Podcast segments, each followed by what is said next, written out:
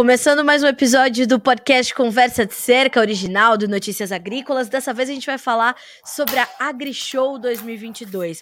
Essa feira foi tão esperada, também pudera, maior da América Latina, quando a gente fala de máquinas, de implementos agrícolas, reunião de profissionais do agronegócio, e ela foi tão esperada que superou as expectativas, né? A gente teve um volume maior de negócios, um volume maior de dinheiro girando, fazendo a economia do Brasil rodar e marcando, claro, né, a volta além das outras importantíssimas feiras que acontecem no Brasil do agro, marcando a volta dos eventos presenciais. Conversando com as pessoas que estavam ali, né, uh, em visita, que eu fiz a AgriShow nesse ano, nós pudemos perceber que as pessoas estavam realmente muito animadas de poder voltar a encontrar as pessoas, de fazer os negócios olho no olho, tocando as máquinas, conhecendo as novidades em loco. Isso é muito característico do agronegócio. E para a gente fazer esse balanço mais detalhado e entender né, como é que está esse esse sentimento. E para entender esse balanço de quem viveu de dentro a AgriShow, a gente trouxe para esse episódio do nosso podcast, o seu Pedro Estevão, que é uh, presidente da CSMIA, né, que é a Câmara Setorial de Máquinas e Implementos Agrícolas da ABMAC, e também coordenador do Conselho de Expositores da AgriShow. Não é isso, seu Pedro? Seja bem-vindo ao Conversa de Cerca. É um prazer receber o senhor aqui. Obrigado, Carla. Eu que fico lisonjeado em poder conversar com Notícias Agrícolas e com seus telespectadores. Obrigado pela oportunidade. Nós é que agradecemos. Seu Pedro, realmente, passada a AgriShow, o sentimento é ainda melhor do que aquela expectativa que estava sendo criada para a volta desse evento tão importante acontecendo novamente presencialmente? Superou as suas expectativas também? Ah, com certeza, é, as expectativas foram superadas. A gente esperava uma, uma feira muito boa em função de várias coisas, né? Primeiro, você estava três anos duas edições de três anos sem feiras. É, por mais que o agricultor tenha acompanhado, acompanhado isso localmente, com as revendas na, na, no local que ele planta, ou via internet, ele não consegue acompanhar, são muitas novidades. Então, a gente tinha um acúmulo de novidades muito grandes. É, e outra que você comentou aí, o pessoal estava é, sentindo falta da socialização, né? De conversar com os, com os amigos, com, a, com, as pessoas que ele faz negócio, olho no olho, olhar a máquina, sentar na máquina, ver as novidades, e é uma a, a é uma oportunidade ímpar dele no mesmo local ver todas as novidades e todos os concorrentes no mesmo local. Então é muito muito importante a feira. Outra coisa que chamou muita gente para a feira é o bom momento que o agronegócio brasileiro está vivendo. Né? Nós estamos num excelente momento do agronegócio brasileiro é, e a a feira espelha um pouco esse bom momento do agronegócio brasileiro, né? Então, é mais ou menos isso aí que aconteceu. E é, e é interessante que esse bom momento do agronegócio, eu imagino que um, uma vontade do produtor de se manter competitivo, de garantir que ele esteja ali é, bem ranqueado entre os produtores e possa participar desse bom momento, fez com que os negócios explodissem na feira, né, seu Pedro? A gente teve um volume de negócios que foi recorde, superando 11 bilhões de reais e um aumento de quase 300% em relação à última edição presencial, que foi a de 2019, né? Como é que vocês receberam esse, esses números? Olha, a gente esperava um número grande, sim. É, o setor esse ano deve faturar em torno de 100 bilhões. Então a gente esperava um número, um número grande, bem maior do que a última edição lá em 2019. Mas realmente superou as expectativas, né? E a gente sempre colocou que a gente poderia ter três recordes, né? Primeiro, o recorde de novidades, que aconteceu o recorde de público e também aconteceu o recorde de negócio. Então, sobre esse aspecto, foi um sucesso total a, a feira, é, sobre todos os pontos de vista. Seu Pedro, o senhor é, sentiu que os produtores estão de fato mais é, seguros para fazer investimentos e buscando esses negócios, ou eles estão entendendo que eles precisam fazer esses negócios, mas estão inseguros em relação, por exemplo, ao volume de recursos que o Plano Safra 2022-2023 vai trazer, a essa volatilidade que as commodities agrícolas têm apresentado, a continuidade desse conflito entre Rússia e Ucrânia. Embora o momento seja muito bom, a gente tem alguns pontos que ainda trazem sinais de alerta para o produtor. O senhor sentiu isso entre os agricultores na hora de efetivarem os seus negócios na AgriShow?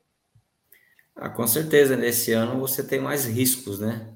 É, nós precisamos entender é, o que acontece com o agronegócio brasileiro, para a gente é, contextualizar. A, a FAO, que é o braço lá da ONU para agricultura, fala que o Brasil tem que crescer em 10 anos de 30% a 40% as exportações é, de, de, grãos, carnes, frutas, laticínios, é, celulose. Então, para a gente crescer tudo esses, 10, é, esses 30%, a 40%, você precisa de muita, um aumento muito grande de área plantada, é o que a gente está vendo, né? A gente pegar lá a safra 18, 19, a gente plantava 63 milhões de hectares de é, grãos. Nós estamos falando, ah, para essa safra de verão agora, plantar 75 milhões de hectares. Então, você teve um aumento em quatro anos de 12 milhões de hectares. Então, é, não tem como você aumentar tanto a área assim sem, sem mais máquinas, né? Lógico que se aumentar pouco, você vai consegue com o maquinário atual. Mas com esse volume de aumento de área é impossível, você tem que realmente comprar mais máquinas, né? E nós também estamos vendo um fenômeno que é a, assim, a tecnologia, a, uma interação de tecnologias entrando no campo, e essa interação ela, é, assim, faz com que o seu maquinário fique obsoleto muito rapidamente, né? Certo. Então, um maquinário de 5, 6 anos está completamente obsoleto, né? E, e isso também é, tem sido discutido, né, seu Pedro, uma vez que nós temos custos de produção muito elevados, né, e que vão exigir dos produtores ter é, uma otimização dos seus recursos. E parte dessa otimização vai passar pela sua frota de máquinas e implementos, não? Ah, com certeza. Voltando aos riscos, né, nós temos o risco esse ano, é, o custo de capital está maior, né? A safra passada, os juros pra, eram bem, bem menores, né? Nós começamos o ano lá com 2% na Selic, agora nós estamos falando lá em 11,75% e com viés de alta, ou seja, deve aumentar mais ainda, ou seja, o custo capital para investimento é maior. É, os recursos do plano safra são pequenos. É, essas vendas que a gente fez agora, esses 11 bilhões, fatalmente vão cair no novo plano safra, né? Porque a gente, dificilmente a gente tem produtos pronta entrega, né? Sim. Que foi pegar os pedidos que foram pegos né, no AgriShow, eles fatalmente vão cair no, no plano safra, é, com os recursos do plano safra. E nos últimos anos o plano safra tem ficado muito aquém do, das necessidades. O que tem feito com que as vendas não caiam é a alta rentabilidade que os agricultores estão tendo. Então, eles estão fazendo muitos negócios à vista, é, existe muita, muitas outras fontes de, de financiamentos. Então, na verdade, não falta dinheiro para financiamento. A questão é os juros que ficaram mais caros, né? Mas com certeza, esse ano você tem um risco maior. Nós temos a falta aí de fertilizantes, que é problema, não, é, não vai ser nenhum desastre, mas é um problema. Então, juntando tudo isso, é, problemas com fertilizantes, custo de capital, e, e a guerra na Rússia, você tem um pouco mais de é, riscos. Mas a, o que a gente tem sentido é que o agricultor está interessado realmente em, como as exportações brasileiras do agronegócio continuam firmes, a máquina continua, a máquina geral né, do, do agronegócio continua rodando. Então, o agricultor está mais cauteloso, né, eu diria que a palavra é cauteloso, mas continua investindo. E é interessante observar que, conversando ali com os expositores, eles é, me pontuavam o seguinte, seu Pedro, que a gente, esse ano, tinha é, é, vetores de concorrência entre as empresas diferentes de anos anteriores, né? Anos anteriores o peso, o, o, preço pesava bastante, as taxas de juros, as condições de financiamento. Esse ano, além disso tudo, a gente tinha justamente essas questões dos prazos de entrega, se ainda se entrega esse ano, se a manutenção vai acontecer ok, a, a chegada de peças também vai acontecer. É, as questões logísticas impostas pela pandemia elas acabaram é, é, virando um fator ali de negociação também quando o assunto é máquina e implemento agrícola, não? Com certeza, né? Ah, nós tivemos uma desorganização da cadeia produtiva lá em 2020, lá no primeiro ano da uhum, pandemia. Sim. É, algumas coisas conseguiram se reorganizar, mas ainda tem muita coisa que está desorganizada, né? Ou seja, você, sobre coisas importadas, você tem muita falta, né? Hoje você tem muita falta de produtos que a gente chama é, powertrain, né? Que é a, toda a parte de motorização da, das máquinas e coisas eletrônicas, né? Que é o chamado chips que tem, tem, tá em falta, né? Então, você tem realmente prazos de entregas é, bastante cumpridos, né? Na média, lá na, na, na, na Câmara, no, no, levantamento que a gente faz na Câmara, tem em torno de 10 semanas. Isso vai dar é, 90 dias, alguma coisa por aí. Mas tem muito produto, justamente desses produtos que eu estou falando, que tem mais é, complexidade na cadeia de produção, eles estão com uma entrega bem esticada. E aí você tem diferentes para cada, para a mesma máquina, diferentes é, fabricantes têm prazos de entregas diferentes, modelos diferentes têm prazo, é, prazo de entrega diferentes.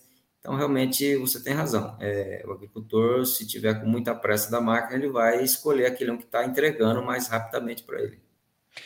O senhor sente que é, esse foi um balanço feito também pelos expositores, seu Pedro. Eles também tiveram essa percepção e eles também estão tentando se ajustar aí às necessidades dos produtores nesse momento? Sim, isso é um, é um, assim, um, um dado que o, que o, o fabricante está tá olhando. Nós temos que entender que lá em 2020 as, as, o faturamento do setor cresceu 17%. Esse 17% já descontado a inflação. Quando chegou 2021, nós aumentamos 42%. Olha então, só. em dois anos, tivemos mais de 60%. Pois não, claro. Não, pois é, é um número que me chama bastante atenção. Passamos de um crescimento de 17% para 42%, 41%, é isso? É, 42%, arredondado é 42%. Então, é um aumento muito grande. É, o que, que a indústria, a indústria fez, né? ela colocou turnos, né, e contratou mão de obras, mão de, mais mão de obra. Tanto é que a gente teve um aumento no, na mão de obra direta de 85 mil para 115 mil. Nós aumentamos muito a mão de obra direta. Então, a indústria veio contratando e veio aumentando, ou seja, nós aumentamos muito a produção. Não, isso para a indústria, indústria, esses números de é, 17 mais 42 é um número muito grande, mas muito grande mesmo. E esse ano a gente estava, vamos dizer assim, com todos os problemas que a gente já, os riscos que a gente já comentou é, antes, a gente estava prevendo que 2022 ia crescer, mas nem tanto. Estava falando em 5% de crescimento, mas em cima de uma base muito grande, né? Que já tinha crescido 17, 42, mais 5. Então seria um, mais um ano excepcional para a venda de máquinas agrícolas mas o que parece que por enquanto o viés está de alta, né? Nós tivemos no primeiro trimestre, as vendas cresceram 9%. Então, vamos dizer assim, continua a produção, a indústria continua entregando muita máquina, né? Realmente é, eu diria que eu já estou mais de 40 anos nesse setor, eu nunca vi dois anos crescer tanta produção assim, é, como a gente, a gente viu em 20, 21 e tal, e 22 também, né? Porque mesmo que ele não cresça em número percentualmente, é uma entrega muito grande, porque justamente porque a base, né, de que a gente fala que vai crescer mais 5 ou 9%, é em cima de uma base muito grande, né? E a gente está falando de é, essa base é grande e em contrapartida de outros setores que nem ao menos estão crescendo, né, seu Pedro? Então a gente está falando de um setor completamente pujante, acompanhando a pujança da produção de alimentos, de fibras, celulose, combustíveis, como o senhor acabou de citar, quer dizer, e além de tudo, gerando esses empregos, que eu acho que é um outro dado importantíssimo, nessa né? geração de empregos, essa criação de postos de trabalho no setor de máquinas e implementos agrícolas. Isso também é, é um destaque, portanto, desse setor nesses últimos meses. Com certeza, é um destaque muito grande. Nós tivemos lá em 2020, que é, no ano da pandemia, e 21 também, é, todo, todo os outros setores estavam parados ou desempregando, nós estávamos empregando. Vejam que a gente tem uma mão de obra é, muito qualificada, né? É, vamos dizer assim, é, no chão de fábrica, no mínimo, tem que ter Senai, né? E há muita contratação de mão de obra especializada, engenheiros é, mecânicos, mecatrônicos, engenheiro de comunicação, engenheiro de software, engenheiro de banco de dados, é, pessoas da área administrativa basicamente há muita contratação de pessoal com terceiro grau, né? Então, realmente é uma contratação de mão de obra altamente qualificada. E isso para o país é muito bom, né? Sem dúvida. Seu Pedro, é, como é que o senhor é, classifica ou contextualiza é, esse setor dentro do, do, do, avançar da nossa economia, né? A gente está falando de um, a gente passou aí os últimos anos de um governo que olhou muito para questões de investimentos é, é, diretos de infraestrutura é, e de olhar realmente com outros olhos para o agronegócio. Como é que o senhor encaixa né, essas feiras acontecendo novamente, esse, essas cifras se mostrando e, e confirmando né, a, a, importância do setor. Como é que o senhor contextualiza esse setor de máquinas agrícolas dentro da nossa economia, que é uma economia que está buscando retomar o seu fôlego, buscando é, diminuir a sua taxa de desemprego? Em que contexto a gente insere, né? Qual a importância desse setor para o andamento da economia desse país nesse momento? Ah, primeiro, tem, tem que eu, reafirmar o que a gente falou. São, é, primeiro, são tecnologias é, nacionais, ou seja, tem muita fábrica nacional, muita tecnologia feita aqui no Brasil. A gente não deve, para nenhum produto do mundo, a tecnologia pode ter igual, mas melhor, dificilmente. Ou seja, certo. nós estamos é, no topo da, da cadeia de, de tecnologia e a tecnologia nacional, isso é muito bom. Segundo, que a gente desenvolve uma tecnologia para agricultura tropical, né, que você não tem, nem sempre tem no exterior. Então, a tecnologia própria para o nosso, nosso clima. Então, isso também é muito importante, ou seja, nós estamos garantindo para o agricultor que ele tenha o melhor, o produto mais adaptado para as nossas condições aqui de clima, terra, é, de, de chuvas, né, ou seja, você tem uma máquina adaptada. E como o agronegócio está muito pujante, o setor também é muito pujante, né? Ou seja, ele tem se destacado na indústria brasileira como um, uh, um case de sucesso na esteira aí do, do, agronegócio, do agronegócio brasileiro. Estamos, nós estamos inseridos nesse, nesse contexto do agronegócio. Como eu, eu comentei, a gente, é, o Brasil tem uma agricultura muito competitiva, nós temos até três safras, nós temos alta produtividade, então a gente não exporta mais alimentos porque muitos países colocam barreiras né, para a gente exportar e o pessoal, o, assim, os países do exterior sempre tem aquele problema da segurança alimentar, né? Se ele ficar muito dependente de algum país com, com alimentos, de repente ah, esse país, por algum motivo, deixa de exportar, ele tem um problema lá muito sério de segurança alimentar. Então, a, as exportações aumentam não aumentam no, no ritmo que a gente quer. Sim. Então, eu diria para você que sim, estamos inseridos aí no, no agronegócio e com muito destaque essa indústria, essa indústria agrícola. O senhor fala sobre a tecnologia, é, e lá na AgriShow era possível ver tecnologia para todas as pontas do, do, da cadeia produtiva, né, seu Pedro? A gente está falando de tecnologias das mais diversas e muita muito dessa tecnologia é destinado às questões de sustentabilidade, às questões justamente de otimização de recursos. Uh, isso foi realmente um destaque dessa edição da AgriShow, né? A tecnologia a favor não só do produtor, mas a favor da, dessa, dessa bela combinação de produção mais preservação, né? Ah, com certeza, né? Preservação eu acho que é um, é um tema que veio, não vai sair mais e nós só vamos caminhar para melhorar e cada vez mais pensar em sustentabilidade, em preservação, porque é um caminho sem volta, né? Acho que a gente não, não vai recuar nisso. Por dois motivos, né? Primeiro que é, aqui internamente você tem uma, vamos assim, um apelo nisso, as autoridades, a própria sociedade falando, olha, nós precisamos preservar as nossas, o nosso meio ambiente.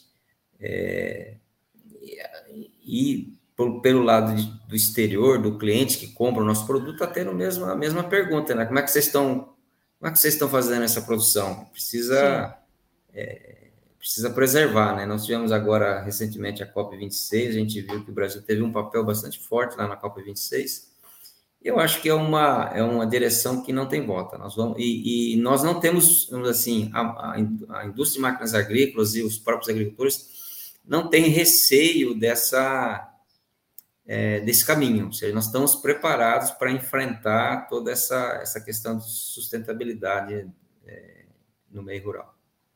Seu Pedro, é, a gente falou muito sobre as boas notícias, os crescimentos, os números muito fortes. Uh, Há preocupações também no setor de máquinas e implementos nesse momento. Há, há, há luzes de alerta também que o setor está olhando é, para se prevenir de eventuais problemas ou de garantir que eles não ocorram. Há preocupações no, no horizonte da indústria de máquinas e implementos agora? Eu diria que sim, né? Nós temos uma, uma preocupação forte que eu diria que é inerente ao setor. É, vamos explicar melhor. É, as commodities agrícolas elas têm uma variação de preço muito grande. Então, antes de toda essa bonança aí, o preço da soja estava 8 dólares o bucho lá na, na bolsa de, Chicago. Hoje está 16, 17, dobrou de preço, né? Aí nessa esteira o milho subiu, o trigo subiu, aí tudo subiu. A gente sabe que isso depende muito da oferta e demanda. Se você tiver uma, uma correção da oferta, esses preços caem e aí você tem uma acomodação no, no, nas vendas. Então, a gente entende que essa venda que a gente teve excepcional em 2021 e talvez 22, está tudo caminhando para ter também uma venda excepcional, ela não, ao longo do tempo ela não, ela não fica. Né? Então, a gente tem que estar preparado. É, é aquela luzinha amarela que a gente fala, olha, se o preço da commodity cai muito, você cai muito a rentabilidade, cai a rentabilidade do agricultor, Sim o agricultor passa a depender mais do plano safra, e, e como eu falei, o plano safra está muito pequeno, então você pode ter vendas menores aí para frente. Nada que a gente, assim, não esteja acostumado, isso é uma. É, é algo que acontece há muitas décadas, que você tem o, a flutuação dos preços das commodities e as vendas de máquinas agrícolas costumam flutuar muito parecido com essa, essa flutuação de preços, né? Então, é algo que a gente tem que realmente ficar ficar de olho, né? Acompanhar o preço da commodity acompanhar as outras coisas, né? Plano safra, custo capital, é, as novas tecnologias e por aí vai. Seu Pedro, essa, esse movimento que a gente vê aqui no Brasil, essa expansão do setor e, e essas mesmas preocupações, isso é um movimento é, bastante particular do Brasil neste momento ou outros países produtores importantes no contexto global de entrega de oferta de produtos agropecuários é, para o mundo, eles também passam por esse momento no setor de máquinas agrícolas ou, como eu falei, é um momento particular do Brasil? Olha, eu diria que é um movimento particular do Brasil. Lógico que nós temos outros grandes players no mercado, tem Estados Unidos, tem é, Europa, tem a própria Argentina, nosso vizinho aí, mas é, igual o Brasil não tem. Nós estamos realmente num momento particular. Ah, mais uma vez, o Brasil tem que crescer as exportações. O Brasil já é o maior é, saldo comercial do mundo. É, nós, esse ano nós devemos fechar com saldo comercial nas exportações de produtos agrícolas de mais de 100 bilhões de reais. O segundo lugar está é, tá muito longe disso, está em torno de 16 bilhões. Então, nós realmente, como exportador de alimentos, nós estamos muito à frente dos outros países. E, e nós estamos respondendo a, ao aumento da, da, da, demanda, né? Se a Sim. população cresce, a gente está sempre respondendo com um aumento de, de, área plantada, um aumento das exportações. Realmente é uma é um momento do Brasil essa continuidade meio descabida, né, dessa guerra entre Rússia e Ucrânia, seu Pedro, isso impacta diretamente no mercado de máquinas e implementos globalmente falando, e principalmente para o Brasil, ou isso acaba tendo um impacto indireto na medida em que impacta naturalmente o agronegócio, dada a importância da Rússia e da Ucrânia nesse contexto uh, né, do agribusiness né, global, ou é, realmente há uma ligação direta entre essas duas situações? A continuidade do conflito são quase 70 dias de guerra, se já não passamos dos 70 dias, uh, e o setor de máquinas, eles têm em algum momento uma confluência, eles se encontram em algum momento, ou os impactos são somente indiretos? Seu Pedro, como é que é feita essa relação para vocês nesse momento? Olha, para a indústria de máquinas é, é indireta, né? diretamente é pequeno o impacto, né? A gente, ah, vamos dizer assim, a indústria brasileira exportava né, para a Rússia uhum. e Ucrânia, mas representava 1% de todas as vendas do setor. Certo. Então, é um, assim, um, diretamente o impacto é pequeno. Ah, o impacto é indireto mesmo, né? Você tem aumento de custos, é, de custos de combustível ah, e falta de impacto na, no próprio agricultor com a falta de fertilizantes. Né? Então, são impactos indiretos. Eu diria que diretamente eles são muito pequenos. Isso é, isso é bom, né? É um alento, porque a gente vê a continuidade dessa, desse conflito, isso pesa diretamente sobre as discussões da segurança alimentar que o senhor trouxe para a nossa conversa também.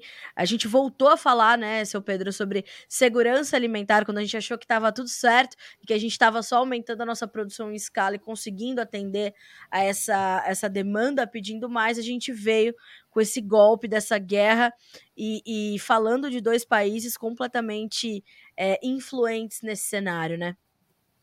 Ah, com certeza, né? Principalmente a falta de fertilizantes é um problema, né? O país, o país é altamente dependente de importações.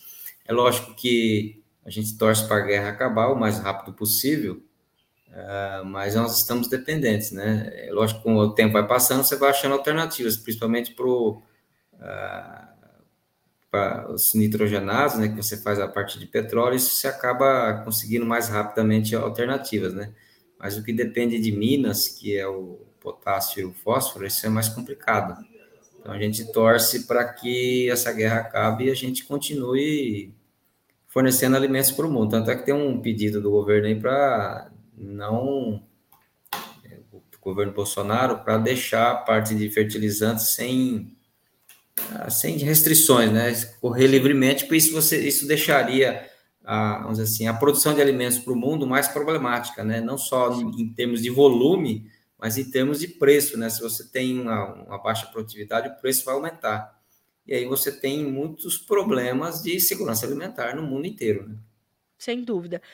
Seu Pedro, olha, fico muito feliz do senhor ter encontrado um espaço na sua agenda para nos atender aqui, para estar conosco no Conversa de Cerca, para fazer esse belo balanço da AgriShow, superando as expectativas, as expectativas da própria diretoria da feira, que para nós é completamente importante, né, da gente relatar, da gente noticiar, uh, dada a importância desse evento, dada a, a, o espírito tão positivo e otimista que eu pude sentir ali nos visitantes da AgriShow, entre os expositores, né, as pessoas querendo apresentar as novidades, as tecnologias.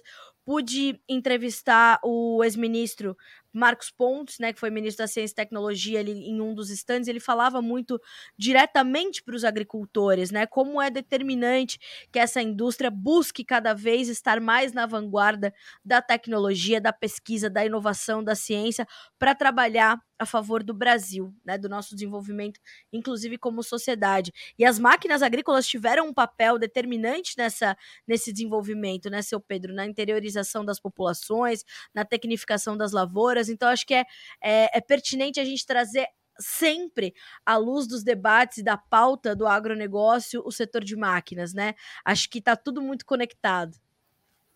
Com certeza, né? A máquina agrícola tem um papel preponderante aí na, na produtividade da, das lavouras, né? Você, a gente vê que as máquinas estão cada dia mais é, tecnificadas, né? Nós estamos aí com máquinas, a gente chama máquinas inteligentes, né? Máquinas inteligentes, é, máquinas com automação muito forte e máquinas autônomas, né? Que é algo que ainda é para médio prazo, mas a gente viu no AgriShow lá muitos Sim. exemplos de máquinas autônomas. E automação, sim, a automação já tomou conta das máquinas, a gente chama a máquina inteligente, e realmente isso tem feito diferença na, é, na própria operação e na, na, na, análise agronômica e financeira da, é, dos plantios. Seu Pedro, mais uma vez lhe agradeço demais por estar conosco aqui no Conversa de Cerca. Já lhe espero para próximas conversas para a gente continuar trazendo mais boas notícias para o setor, para os produtores brasileiros, para uh, as indústrias de máquinas que estão sempre olhando para o nosso agronegócio. Então, mais uma vez, muito obrigada, um grande abraço para o senhor. Eu que agradeço a oportunidade de conversar com vocês. Foi muito bom, cara, a gente conversar e falar algo sobre o agronegócio é, tão pujante aí do, do, do Brasil. É isso mesmo. Obrigada, seu Pedro. Até a próxima. Um abraço. Até mais. Tchau. Até mais. É, senhoras e senhores, é o agronegócio. Quando a gente olha para o agronegócio brasileiro, a gente fala sobre produtividade, sobre pujança, sobre segurança alimentar, sobre ser um setor estratégico, né? Para nossa economia, para a economia global, para a segurança alimentar global, mas pensar no que há por trás de tudo isso é muito bom também. E pensar que a AgriShow superou todos os seus recordes de público, de negócio, de volume de dinheiro circulando, e aí o seu Pedro traz mais dados importantes como a criação de empregos no setor de máquinas e implementos, tudo isso mostra que a gente continua olhando para um Brasil que precisa dar certo e que tem espaço para dar certo. E é por isso que a gente traz esses personagens aqui no Conversa de Cerca, para fazer esses relatos e para marcar esses relatos, né? Então, é isso que a gente quis fazer com esse balanço da AgriShow, mas na verdade é para a gente falar da AgriShow, mas é para a gente falar de gente, é para a gente falar do agronegócio e é para falar principalmente desse setor que faz diferença, né, na nossa competitividade. Então, tô feliz de fazer mais esse episódio do Conversa de Cerca que você pode ver e ouvir aqui pelo noticiasagricolas.com.br, pelo nosso canal no YouTube, o Notícias Agrícolas Oficial, ou ouvi-lo pelas plataformas de áudio, estamos em todas elas. Fique à vontade, busque lá a nossa playlist, o Conversa de Cerca, nas plataformas de áudio para ouvir o nosso podcast, tá certo? A gente se vê na próxima. Até a próxima. Até mais.